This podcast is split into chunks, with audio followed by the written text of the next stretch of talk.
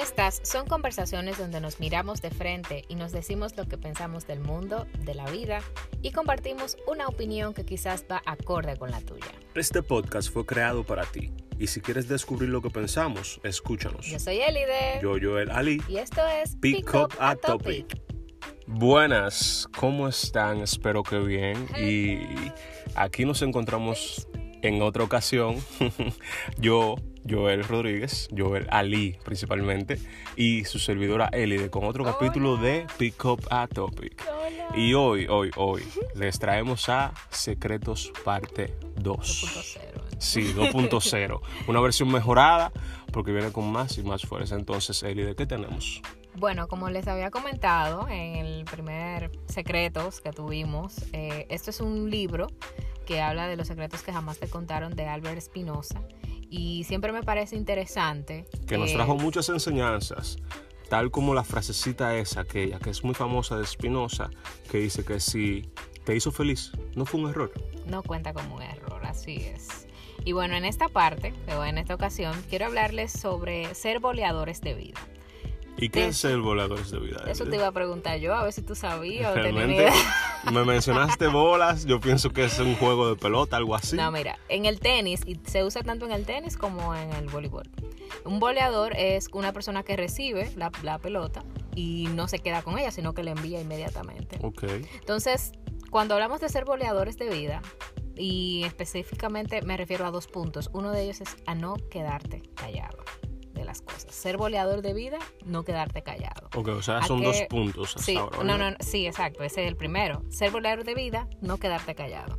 ¿A qué me refiero con eso? Miren, en la vida existen muchas injusticias de cosas que nosotros observamos o cosas que no están bien. Entonces, cuando esas cosas aparecen o nosotros somos partícipes de ellas, eh, no, no nos quedamos como callados, nos quedamos, perdón, nos quedamos callados. O sea, que muchas veces está pasando algo malo cerca de nosotros y simplemente nos hacemos de la vista gorda. Exactamente, como que no somos partícipes y Ni de las soluciones del problema. O nos sea, que quedamos sí somos. callados, nos sí quedamos totalmente entonces somos, callados. claro, parte del problema, digamos. Totalmente. Entonces, cuando hablamos de ser voladores de vida, es cuando nosotros veamos que una persona necesita ayuda, necesita algo, o ahora mismo se usa mucho en las redes sociales, vemos algo que nosotros entendemos que está mal, ¿por qué quedarnos callados? Por ejemplo, como cuando alguien pone un estado, digamos, es una persona feliz y que de repente pone un estado de lágrimas o algo que tenga que ver con, quizás con lluvia o un mensaje en sí que te hace saber que esa persona no se encuentra pasando por un buen momento. Exactamente. Muy buen ejemplo, mi amor, tú acabas de decir. Y yo siempre creo en que si nosotros vemos situaciones, vemos injusticias, vemos una persona en apuros o en problemas, eh, lo vemos y nos quedamos como que, ay, eh, eh, esa es su vida. Y si de repente la persona publica algo muy bonito o algo muy hermoso, también decimos, ay, es que ayer publicó algo triste, hoy publica algo muy feliz. O sea, una persona bipolar, no. Tu rol, yo pienso que como ser humano no es cuestionar ni tener que juzgar a nadie. Es tú entrar en la vida de la persona y poder eh, cambiar. Cambiar con una palabra, con un hola, con qué te pasa. Cambiar a positivo. Exacto. Quizás esa persona está esperando a alguien que le hable. Por lo menos. Entonces, cuando hablamos de ser boleadores de vida, es ser alguien, cuando nosotros vemos injusticia también, eh, algo que nosotros entendemos que en nuestro país esté mal, ¿por qué quedarnos callados cuando entendemos que podemos ser parte de las soluciones de las Me, cosas? me encanta. Entonces, yo mismo levanto la mano desde ahora y digo, soy un boleador de vida, voy a ser un boleador de Bueno, vida. entonces cuando tú ves una situación que te parezca incorrecta, reacciona. O sea, tú debes de ser un boleador de vida. Y el universo te va a aportar boleadores. Así igual como tú voleas, te van a bolear a ti. Claro, porque el plan Muy es bonita anécdota. Sí, porque mira, cuando te hablo de ser boleador, tú recibes la pelota y la envías de nuevo. Tú recibes una información, tú recibes algo que no está bien, pero tú no te quedas con eso, tú lo devuelves. O sea, tú dices, no, yo no, yo tengo que o reaccionar frente a un problema o decirle a una persona, las cosas no están bien, ¿qué te pasa? O sea, sé un boleador para que las personas puedan entender y puedan ver que las cosas no son como ellos piensan en el sentido de que se están ahogando en un vaso de agua, de que tú puedes ayudar. Poder dar esa mano, esa mano de ayuda y siempre estar ahí. Claro, y es lo importante. Para eso yo entiendo que es bueno ser boleadores. Y bueno, señores, este fue la primera parte de ser boleadores de vida.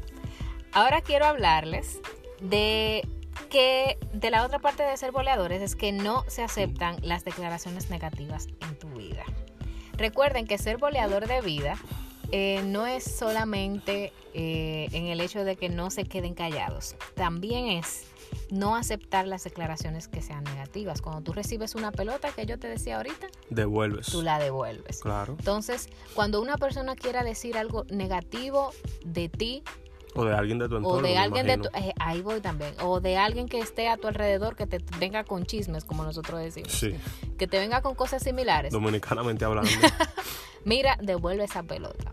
Devuélvela. Porque cuando vienen con, con frases como no lo vas a poder, no lo vas a lograr, o simplemente con que te pregunten, ¿tú estás seguro que tú puedes con eso? o, que, o, que, no vale la pena que te digan. O sea, que te diga, cochale, hermano, te va a arriesgar y tú sabes que... O sea, esas son eh, cosas que llegan a tu vida que tú no te puedes quedar con eso. Jamás. No y no solamente para tú demostrarle a los demás que tú puedes, sino también demostrarte a ti mismo que esas son limitaciones que te están poniendo otras personas. Y voy, muy acorde contigo, Elide, porque el hecho de tú siempre tener una actitud positiva, a mí me ha funcionado mucho en mi vida profesional y personal, que es algo que incluso hasta contagia contagia. Y el tú saber cómo detener esas bolas. O sea, no es simplemente ser un volador de acción-reacción, sino también creo que importa mucho el cómo tú reaccionas. Sobre todas las cosas. O sea, si vas a... te, te, presentas en una situación difícil, no recibas lo que no vaya a aportar a tu vida.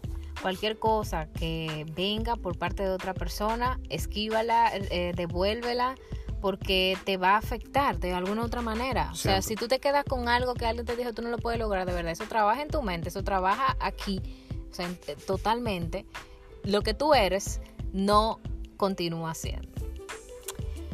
Muy, muy, muy acorde. O sea, son cosas que realmente se siembran y echan raíces. Otra parte, eh, y ya por último, ya para cerrar la parte de secretos, es amar tu caos y suena como un poquito, Amar tu caos. Suena un poquito. ¿Cómo así? Explícame bien esa suena parte. como un poquito como que, Eli, ¿de qué tú estás hablando? De amar lo que tú eres como problema.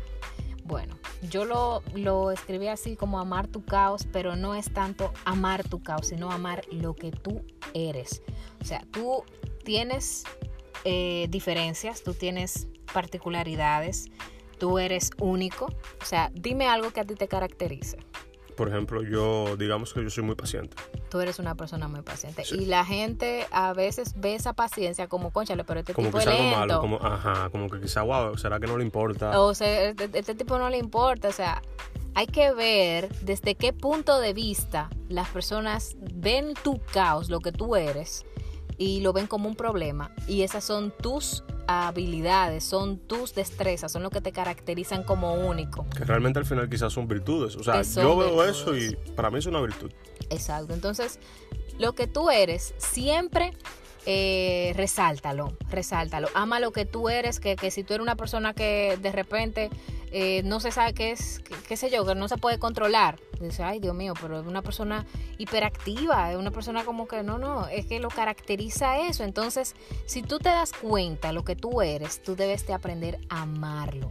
Y ya para cerrar, ama tus diferencias, ama tus particularidades y lo que te hace único como ser humano. Ámate de adentro para afuera, diría yo.